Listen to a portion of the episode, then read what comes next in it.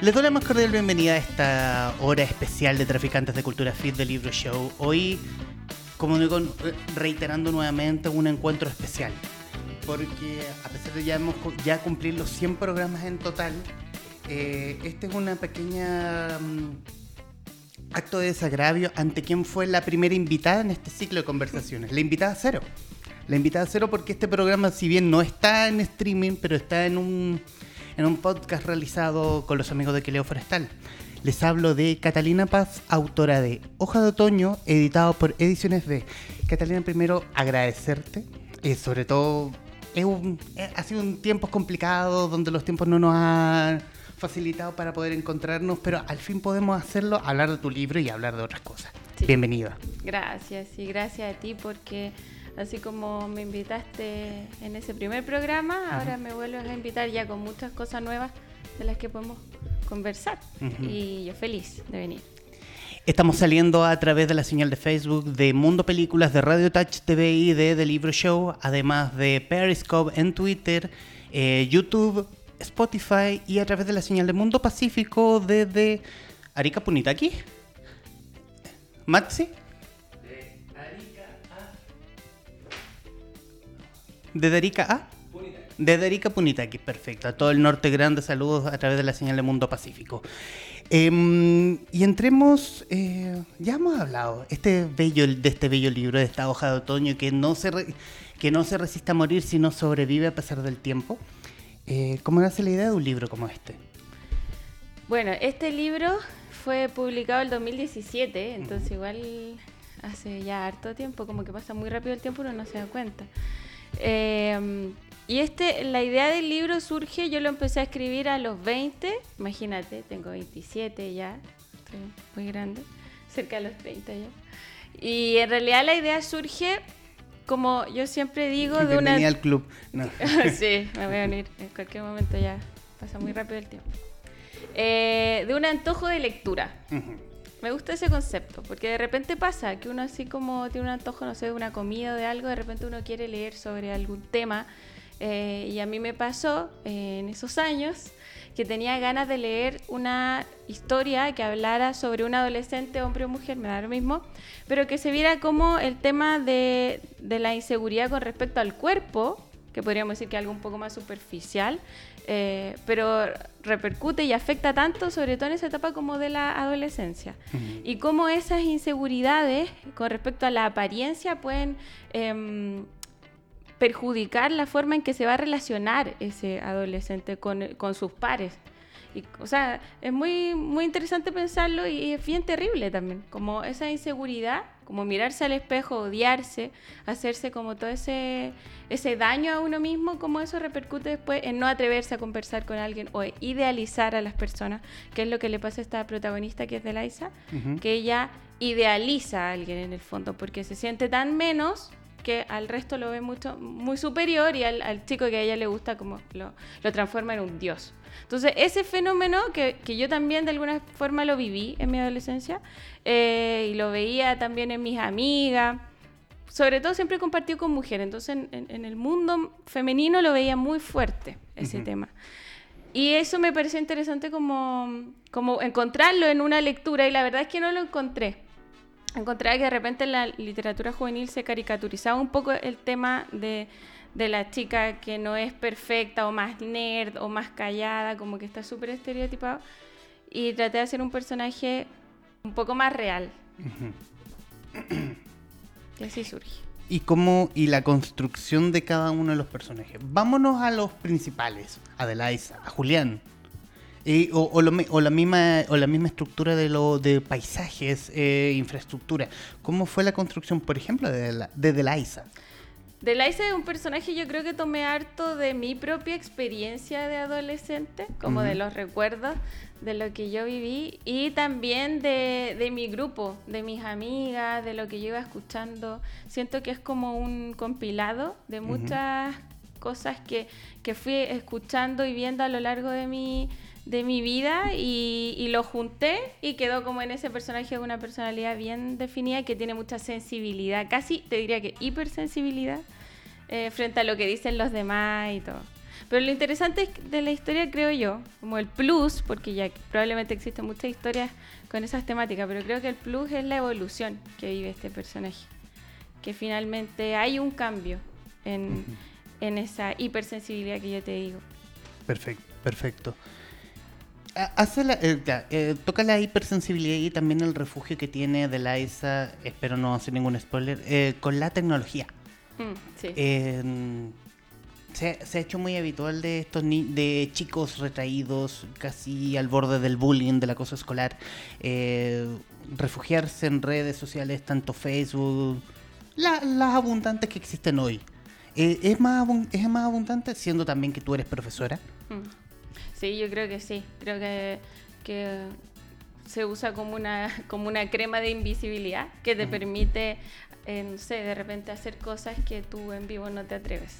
Por ejemplo, conversarle, como en el caso de Delaisa, acercarte a esa persona que te gusta y que tú tienes muy idealizado y poder hablarle y ser tú en el fondo, pero que el cuerpo y las inseguridades que tiene sobre su cuerpo no perjudiquen esa relación, porque ella se sentía tan mal consigo misma que no se atrevía a hablarle a él en persona. Entonces, en ese sentido, ella utiliza las tecnologías. Y claro, uno puede cuestionarlo y decir, eso está bien o está mal, eh, porque ahí hay todo un, un tema súper profundo que es el tema justamente de la inseguridad de ella. Pero también yo creo que en la sociedad en que vivimos, con todas las tecnologías que están a la mano y que todos la utilizan, imagínate que este mismo programa se realiza gracias a esta tecnología. Eh, que se pueden dar buenos o malos usos. Yo creo que ahí, ahí queda como a criterio de cada uno juzgar si es bueno o malo esto de que a veces uno se esconde para atreverse a hablar con otra persona por, por, por chat. Creo que, que, fuera solo mediante este, este recurso sería algo negativo, pero quizás para iniciar una relación no creo que sea tan malo. En el caso de Liza, ella dependía de eso. O sea, ella se hizo pasar por otra persona a través de, de, esta, de, una aplicación para poder hablar con él y que él creyera que era otra niña. ¿Formaste parte cuando, cuando, cuando Hoja de Otoño vio la luz físicamente eh, de este semillero de Wattpad que saltaba mm. desde la virtualidad a las grandes editoriales? Sí. ¿Cómo, cómo viste, cómo, cómo, se, cómo sentiste tú formar parte de ese mismo fenómeno? Fue, o sea, en el momento, en el 2017, cuando me llega la noticia de Ediciones B que sí, que iban a publicar Hoja de Otoño en físico y todo, para mí fue como lo máximo, o sea, era mi sueño por publicar un libro. Siempre me ha gustado leer, siempre me gustó escribir y era un sueño que uno ve muy lejano. Eh, y después fue una, una como yo siento que haber publicado en físico desde Wattpad al, al, papel fue como una bienvenida a un mundo nuevo para mí, de, de compartir con otros autores, de, de conectarme desde otro punto de vista con el, con el mundo de la escritura, desde, el mundo, desde ya la publicación en físico, porque te abre otras puertas. Perfecto. Por ejemplo, luego de la publicación en físico, eh, lo leyeron, digamos, personas de distintas edades, lo leyeron gente más adulta, porque en Wattpad son personas, casi muchos adolescentes. ¿Abriste tu nicho de Wattpad para gente negada la tecnología, básicamente, que le gusta lo, tradicional. Claro. Y se abrió a otros lugares. Y yo creo que lo más bacán que, que, ocurrió fue que Hoja de Otoño empezó a entrar en el mundo de los colegios, que es un mundo en el que yo habito, que soy profe. Entonces eh, empezó a entrar en los planes de lectura de los colegios. Y ahí es donde se ha ido moviendo, yo diría, más fuertemente y, todavía sigue con vida luego de tiempo, luego ya varios años y sigue bien, muy vivo todavía y, es por eso yo creo, o sea, en, gran medida es porque el libro está en los planes de varios colegios, en los planes de lectura. Y eso obviamente gracias a los profes que se toparon con el libro y vieron, oh, este libro tiene algo. Sí, es que hay muchas formas. Yo de ahí me he ido enterando. O sea, hay gente que, por ejemplo, hay casos de profes que me leían en Wattpad y que después se los dieron a los niños. Así caso así. O hay profes que se enteraron así mismo en una transmisión como esta, en alguna entrevista, o u otro profe le comentó. Hay una profesora también que lo, lo vio en la, una librería le gustó, lo leyó y después lo recomendó. Y también hay casos que me gustan mucho de niños que, eh, niños o niñas, digamos ya de media, porque sobre todo es para, como para esa edad, que lo pidieron porque también existe ahora en los colegios que algo, bueno, no en todos, pero en algunos, algunos profes toman la decisión de que sean los mismos estudiantes quienes puedan proponer sus lecturas. Entonces, o parte de ellas. Entonces ha sido propuesta esta lectura también. Perfecto. Por los mismos estudiantes. Perfecto. Estamos con Catalina Paz, autora de Hoja de Otoño. Em, ¿cómo, ¿Cómo se lee hoy hay, hay una pata que podríamos decir que se le actual el libro en el, en el contexto país hoy. Yo creo que sí, mira, me pasó porque ahora estoy trabajando en la biblioteca Lea de la Diego Portales eh, y ahí hay un, muchos estudiantes de pedagogía que también hacen sus programas así de transmisión o hacen podcast en relación a libros y todo. Y me invitaron también a una entrevista a unos estudiantes de primero y segundo año de pedagogía, que leyeron mi libro, mi libro Hoja de Otoño y querían hablar sobre eso. Hicieron todo un análisis de como feminista, ¿Ya? Como, como una lectura feminista que se podía realizar eh, de Hoja de Otoño. Y para mí fue súper interesante porque en realidad cuando yo le escribí no tuve mayor pretensión que contar la historia. No fue como dejar ni un mensaje, ni, ni, ni, ni como proclamar alguna, no sé, algún ningún tipo, ¿me entiendes? O sea, lo que sí tenía como propósito es que el personaje eh, no saliera de la misma forma que entró en la historia. Y creo que esa transformación que se dio, eh, los lectores le dan distintas interpretaciones. Y una de ellas es que hubo una evolución en, de Laisa como mujer que primero tiene una dependencia súper grande de lo que los demás van a opinar sobre su cuerpo porque ella es, gorda, tiene sobrepeso. Entonces, ella ha estado acostumbrada a recibir críticas por eso, de sus compañeros, de, todo, de toda la gente. Y eso es lo que a ella le duele, en el fondo, y lo que la tiene tan mal. Y a medida que pasa la historia, sobre todo el final, tratando de no hacer mucho spoiler, pero se ve como un vuelco en esa mentalidad, porque algo de la mente, finalmente, o sea, algo interno. No es que necesariamente el resto, ojalá sí, pero no es que el resto cambie, o sea, tiene que ser como una cosa interior. Entonces se ve como eso. Y desde ahí estas niñas hacían todo ese análisis. Entonces yo creo que, que eso fue súper interesante y como tú me dices, si uno le puede dar una lectura de, un tema que sea como más contingente, yo te diría que sí, que, que esa como, como ese empoderamiento de la mujer, eh, y un empoderamiento profundo en el sentido de que es como un cambio de mentalidad, más allá de, de, lo que el resto diga o no, como lo que yo pienso sobre mí misma. Eso, creo que, que por ahí se puede... Quiero, quiero irme también a tu labor de profe.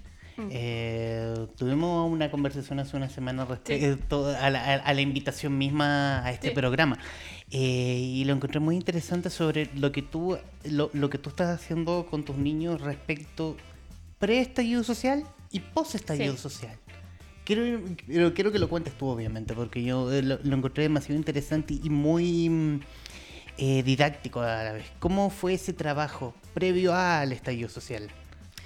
Lo que pasa es que yo hago talleres de comprensión lectora, em, porque cuando hice mi tesis en, la U, digamos, pedagogía, elaboré esto como un método para trabajar la comprensión lectora.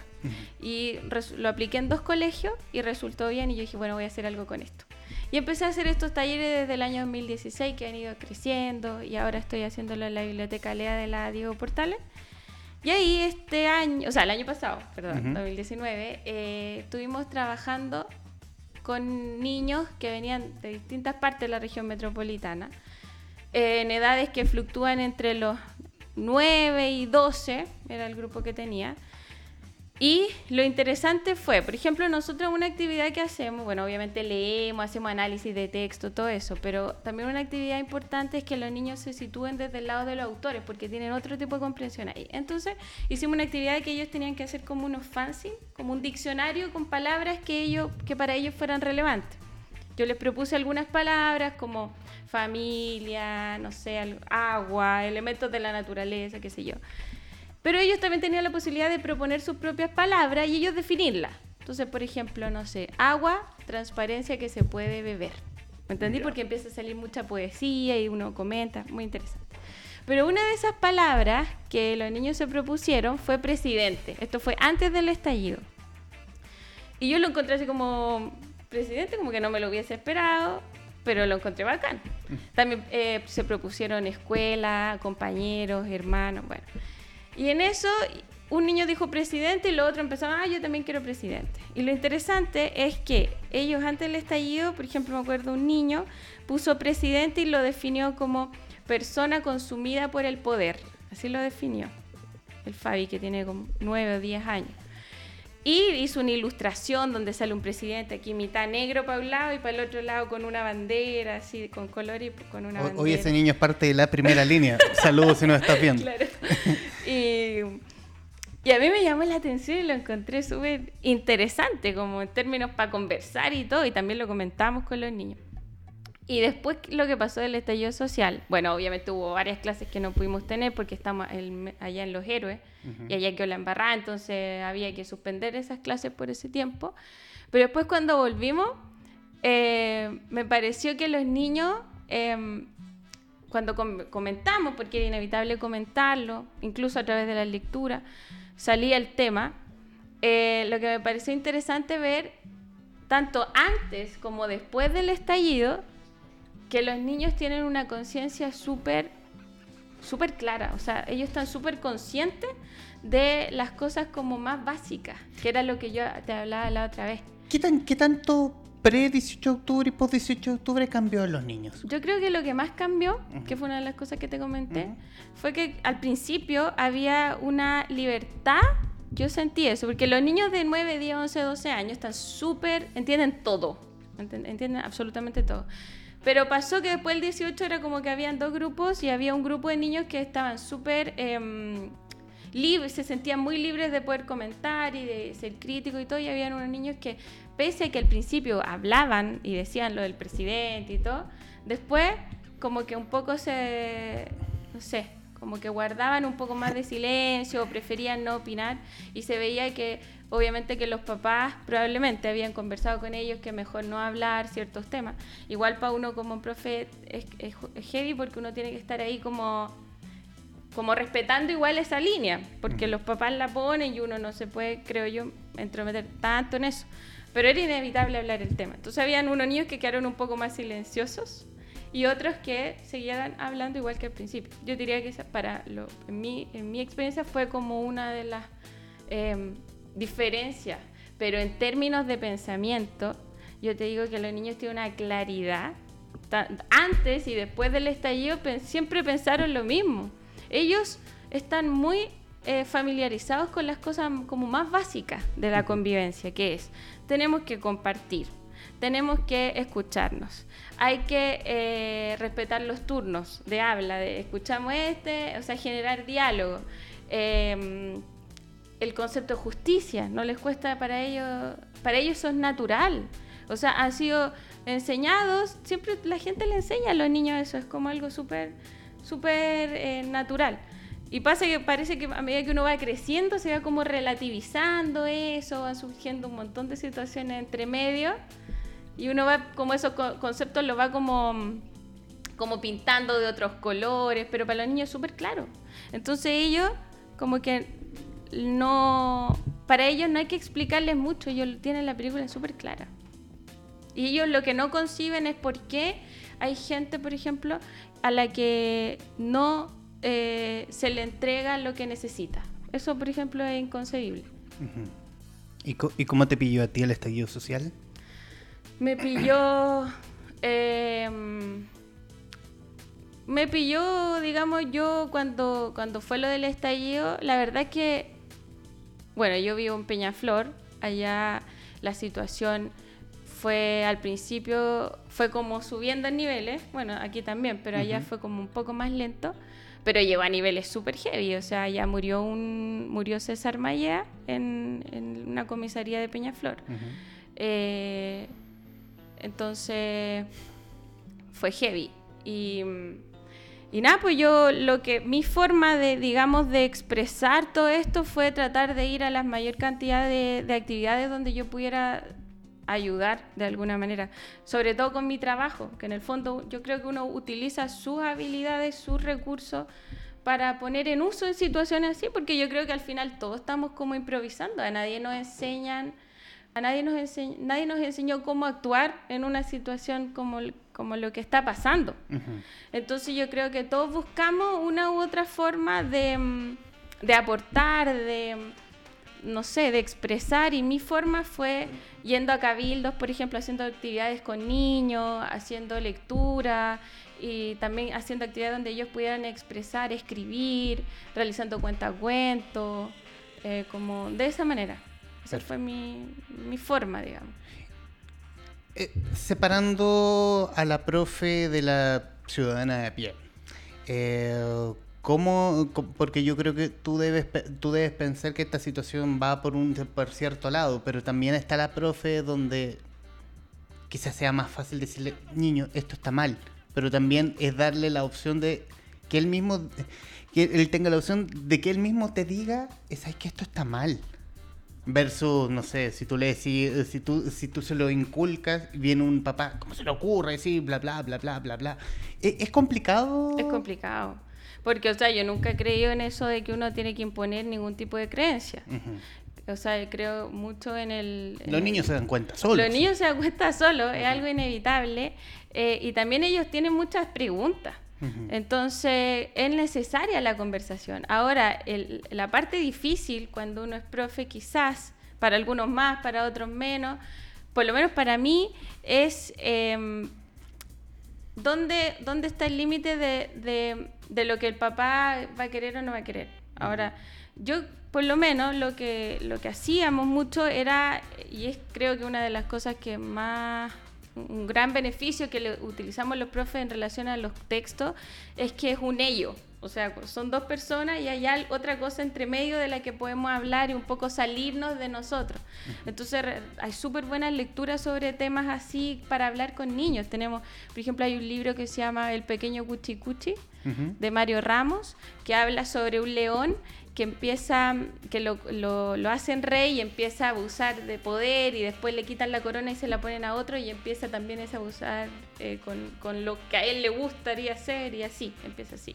Entonces después podemos hablar como de lo que pasó ahí en términos del, de la de la historia y desde ahí quizás generar una conversación de lo que está pasando a nivel de nuestro país. Entonces de repente los libros sirven para eso también, como para exteriorizar un poco, hablar más desde afuera y de ahí que vayan surgiendo sus su inquietudes, sus miedos, porque también los niños tenían miedo. Bueno, tú vas viendo también cuando te mueves en distintos, por ejemplo, yo participé en varios cabildos y tú te estás dando cuenta de las inquietudes que tienen los niños según los distintos lugares donde viven, porque no es lo mismo un niño, por ejemplo, que está viviendo la situación del estallido con con, no sé, por los con sintiendo bombas lacrimógenas a cada rato o, disparos, ¿cachai? A un niño que lo vivía quizás de una manera un poco más lejana, no son las mismas inquietudes ni las mismas preguntas.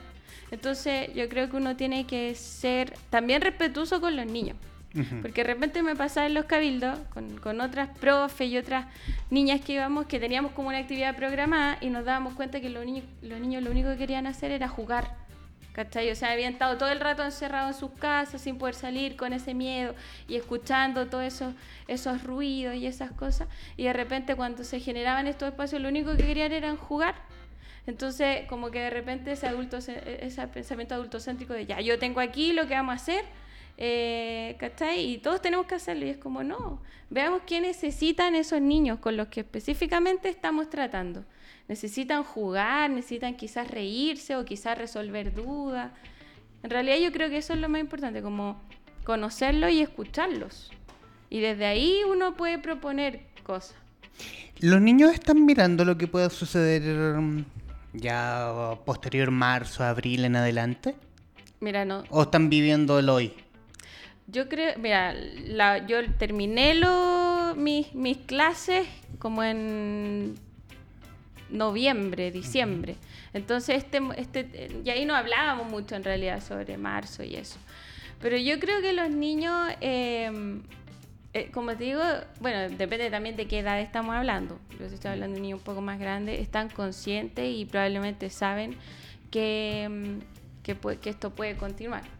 O que va a dar para largo hasta que... Porque ellos básicamente entienden que hasta que las cosas no se solucionen, lo que el pueblo pide, digamos, hasta que eso no se vaya solucionando, no tiene sentido tampoco que las cosas se detengan, porque no se ha logrado lo que se pide. Entonces es como algo bien lógico. Yo creo que de repente nos pasa que nosotros sentimos que los niños son como un mundo muy lejano o muy diferente y en realidad las lógicas de ellos cuando ya están más grandes son súper... Em, ellos están súper claros de todo. Están súper claros y de repente están más claros que nosotros. estamos, estamos sintiendo que los niños, o, por lo menos es lo que yo veo desde a nivel estatal, a nivel gobierno, de que a los niños hay que tenerlo en una burbuja, ojalá no escuchen nada, ojalá no hablen, ojalá, ojalá no respiren. Es lo que a mí me da a entender.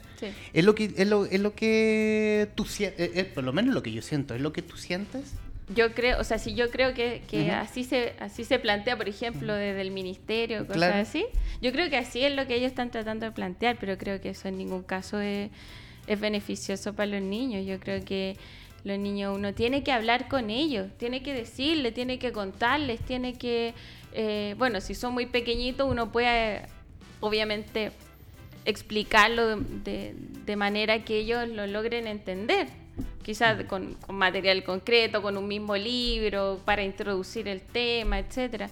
Eh, pero uno necesita conversarlo. Para los niños también son situaciones estresantes y si ellos no expresan y no entienden bien, pueden sentirse como solos en esto y no entender bien. O sea, yo creo que, que, es lo mismo que nos pasa a nosotros. Cuando, cuando estamos en estas situaciones así como bien extremas, como lo del estallido, necesitábamos hablarlo. Y de hecho las redes sociales fueron bacanes porque nos sentíamos entre todos como apoyados, estábamos todos como, como en la misma y nos hacíamos preguntas y nos hacíamos Las redes sociales sirvieron de algo. Sí, realmente. Ahora sirvieron de mucho. Sí. Mira, qué, bien. Eh, quiero solamente soltar un momento esa, esa pata contingente y volver al libro. A pesar de la lejanía del, del estreno mismo. Eh, ¿Cómo ha sido el fit con tus lectores?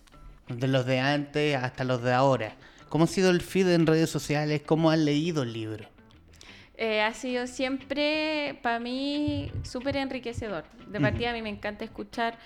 Ojalá, yo soy súper así como detallista, ojalá me dijeran dónde lo, cómo lo encontraron, quién lo recomendó, dónde lo leyeron. O sea, me encanta conocer como el proceso de lectura, qué les pareció, lo bueno y lo malo. Eh, me encanta eso. Y creo que ha sido para mí súper enriquecedor y también me ha sorprendido, porque siempre me están llegando mensajes de nuevas personas que lo han encontrado y, también, por ejemplo, profes también que me avisan que, por ejemplo, ya me han avisado algunos profes que los van a poner en su plan de lectura. Eh, entonces, como que siempre están esas sorpresas. Para mí son como regalos cada nuevo lector que me contacta y me cuenta. Y siempre ha sido lindo. Perfecto. Mira, tengo algún un set de algunas preguntas. Es, es, un juego, es un juego que tengo que le he hecho a algunos de los invitados. Son respuestas rápidas. Es lo que se te venga a la mente en, este momento. No es nada muy complicado. No Te, Género literario favorito. Ay, es que sí, sí es bien complicada en realidad la pregunta. ¿O qué, o qué género leíste último?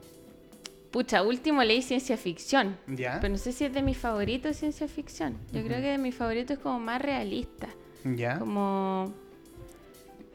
No sé. Es que siento que estoy también como descubriéndome constantemente. O sea, como que estoy, como que de repente estoy súper metida con, con, no sé, un género y de repente me voy a otro. No te encierras en uno en No, para nada. A mí me gusta leer de mm. todo, de todo, de todo. Ficción, no ficción juvenil, clásicos, más contemporánea, de escritores chilenos, independientes. Me gusta como conocer mucho. ¿Escritor internacional favorito? Y si es que lo tienes, si no tienes, Pasamos a la siguiente. Estoy en esos descubrimientos, pero creo que hasta ahora una mujer que admiro y que me fascina es Catherine Mansfield. ¿Por qué? Porque encuentro que tiene en su escritura una sutileza, va al detalle eh, de una manera tan, no sé, tan bella Ujú. Pero no bella en el sentido de solo mostrar cosas bonitas, sino que incluso al relatar, porque sus, sus, sus cuentos su- son súper tristes, o sea, todos son súper tristes eh, y muy críticos, pero tiene una belleza en esa forma de, de la descripción. ¿cachai? Como que yo valoro mucho cuando un autor logra hacer descripciones que tú puedes estar leyéndote dos páginas de descripciones y no te aburres. O sea, algo tiene que tener. Y ella tiene como eso. Escritor nacional favorito. O escri- perdón, eh, escritor o escritora nacional favorito. Ah, la María José Ferrada. ¿Por qué? Porque es maravillosa, tanto como persona como sus textos también tienen esa delicadeza. Ella, ella es como esta escritura de haikus, que en, no sé, en cinco palabras o no sé, diez palabras te, te entregó un mundo. Te, te, te, te tocó la fibra íntima y eso, o sea, que en poquitas palabras ella logre que, que se te quede aquí para siempre, aquí y aquí, eso es súper difícil. Este año estrena segunda novela a través de Alquimia. Sí. Así que a estar atento a eso. Y espera, Eh, y aparte como persona es, es muy humilde y muy maravillosa ella. Es muy, muy buena. El libro que te gustó y que recomendarías en este momento. Eh, que leí hace poco y que recomendaría porque lo amé con todo mi corazón es A veces estoy contenta pero tengo ganas de llorar de Jens Christian Grondal que creo que se editó hace poco el 2019 es, es como nuevo. Y me lo encontré maravilloso. Lleno de lleno de posit lo dejé así pero repleto con esa frase buena que te hace reflexionar, habla de la muerte, del perdón, de las cosas más humanas, eh, súper real, súper muchas verdades ¿Formato físico o electrónico? físico. ¿Por qué? Porque es que la material, el libro no es solo la historia. ¿ya? O sea, yo también he leído libros, en, yo misma publicaba en Wattpad y todo, pues creo que es súper útil, pero nunca va a sustituir eh, la experiencia de... to- Porque el libro, más allá de, de la historia, el libro es un objeto. Como, como objeto se puede disfrutar, o sea, desde la materialidad de la portada, el, El olor. aroma, el aroma, eh, la, la textura de las hojas, que no son las mismas en las distintas ediciones, los colores cuando tú la solapa, la todo, todo, todo, todo esa- es maravilloso. O sea, no sé, por ejemplo, el- La Dependiente que lo leí hace poco, ese libro yo estaba vuelta loca con su materialidad. Perfecto. Impresión italiana, es preciosa.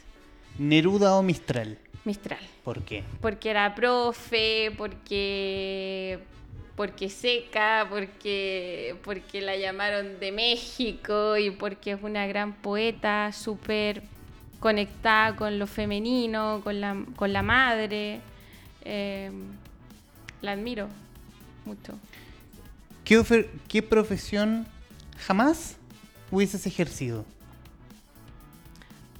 Como te gustó ser, te- claro, cuando querías, oh, yo quiero ser profe. Sí. Y, en- y al otro lado, no sé, es que no me gustaría hacer esto. No, creo que no me gustaría hacer porque no quizás no porque no me gustaría, siento que estoy absolutamente incapacitada en esta vida para hacer cualquier cosa que tenga que ver con matemáticas.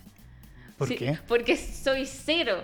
Mm. No, nada. O sea, no, no, O sea, tú- en matemáticas, nada. No, Ya, estoy inhabilitada. O sea, no. No podría y no quiero y por favor no. ¿Y, y la que te hubiese gustado ejercer si no hubiese sido la docencia? ¿O escritora? Bueno, yo estudié un semestre de psicología. ¿Ya? Me salí porque, bueno, tengo hasta un relato de eso. A nosotros nos llevaron al psiquiátrico el primer, la primera semana, a un psiquiátrico más encima que funciona como una cárcel para personas con esquizofrenia.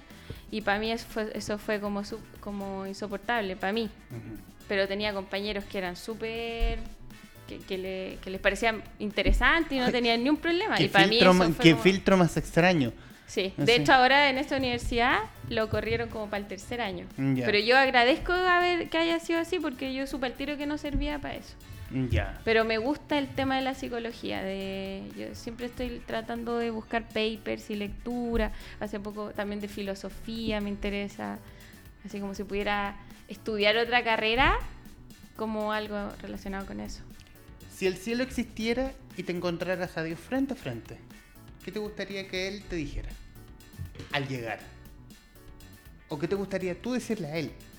Yo decirle a él, gracias ¿Por qué? por todo, por, por, por, por, la vida que tuve y por la forma en que fue todo, la forma, por la incertidumbre eterna en la que nos sumergió, porque esa incertidumbre creo yo que, claro, nos trae las desgracias quizás más grandes, pero también las alegrías más intensas. Perfecto, perfecto. Delaisa tiene problemas de autoestima, sufre con su ansiedad por comer y está enamorada de Julián, el más guapo y popular de sus compañeros de curso. Su vida parece absorbida por la monotonía y el bullying, del que es víctima hasta que la tecnología le da una chance para cumplir su sueño. Hoja de Otoño, el primer libro de Catalina Paz, editado por Ediciones B. Eh, primero, Catalina, agradecerte.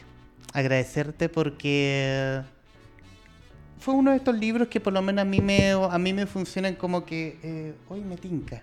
Y sin siquiera haber visto la vez que lo presentaron, lo que ves que la presentaron en casa o un día de invierno. Sí. Eh, de hecho, fue el último día del otoño. El último día del otoño. Mira qué, mira qué precisa fecha.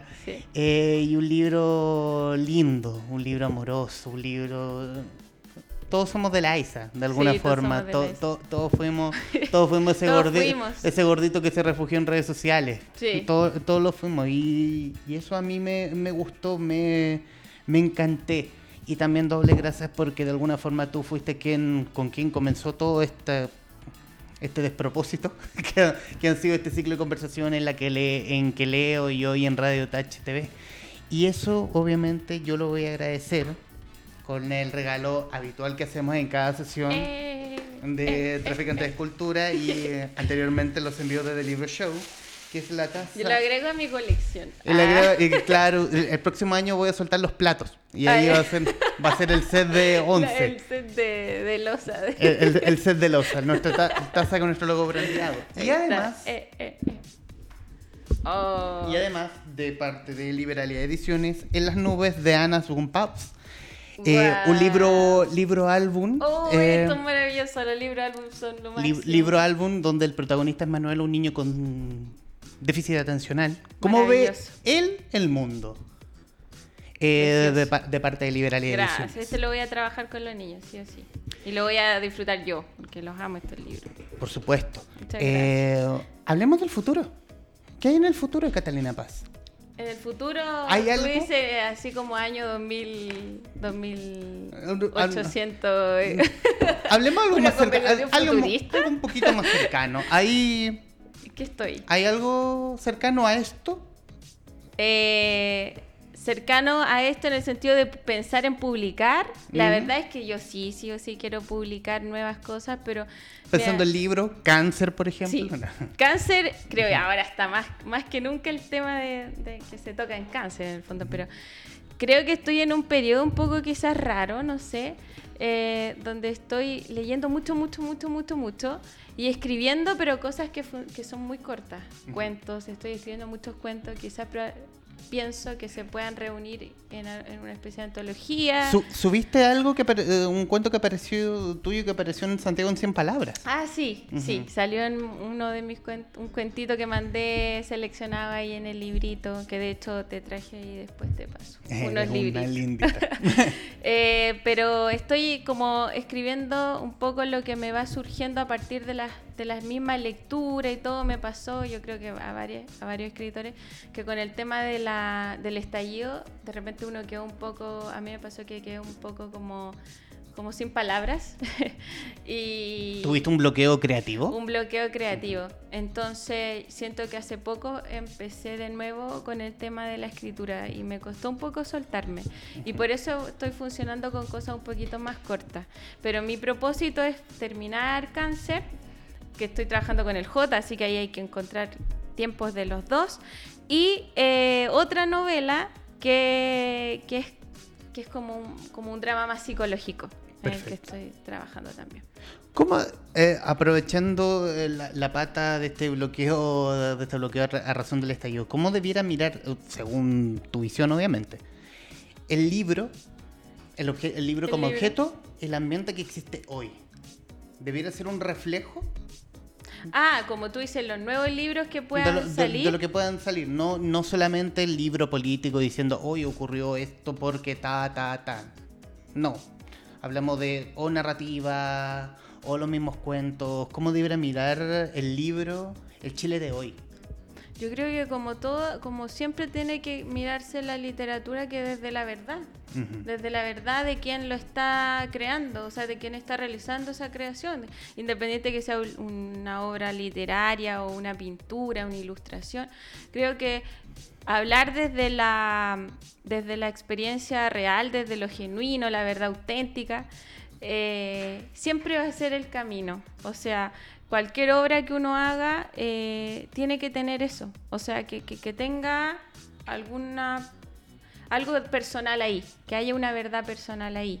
Perfecto. Eso, creo que de aquí para el futuro, creo que van a salir muchos libros del tema del estallido, eh, algunos probablemente que, que, van a tener mucho de esa verdad, quizás otros van a ser utilizados con ciertos fines, no sabemos, pero ahí también hay que dejar que cada lector y lectora haga sus propias, sus propias, su propio análisis y todo. Pero yo creo que uno valora cuando lee que haya esa, esa verdad. Perfecto. Perfecto. La autora de Hoja de Otoño, Catalina Paz, editada por Ediciones B, en conversación con traficantes de cultura Fit de Libro Show. Catalina, muchísimas gracias. Gracias a ti y quiero agradecerte también, de verdad, de todo corazón, porque siento que tú eres como un referente en la cultura que nosotros tenemos actualmente en Chile. Creo que eh, de a poco se van abriendo más espacios para hablar de libros, para hablar de arte. Y creo que tú has hecho un gran trabajo en ese, en, ese mundo de, los libros, de dar a conocer autores, de dar a conocer no solo autores, sino que te metes en otros espacios como la edición, eh, como los libreros, o sea, como que vas abarcando muchos muchos espacios del libro y eso no solo ayuda a que se den a conocer, sino que la gente aprenda, que conozca, que escuche, que exprese, así que bacán. Yo te agradezco. gracias. De parte de todos y de todas. Eh, gracias. Eh, para quienes nos están viendo, si quieren volver a ver este programa, ya está íntegro en el canal de YouTube de Radio Touch TV o en su modo podcast a través de Spotify. Por mi parte, nos vemos a la próxima.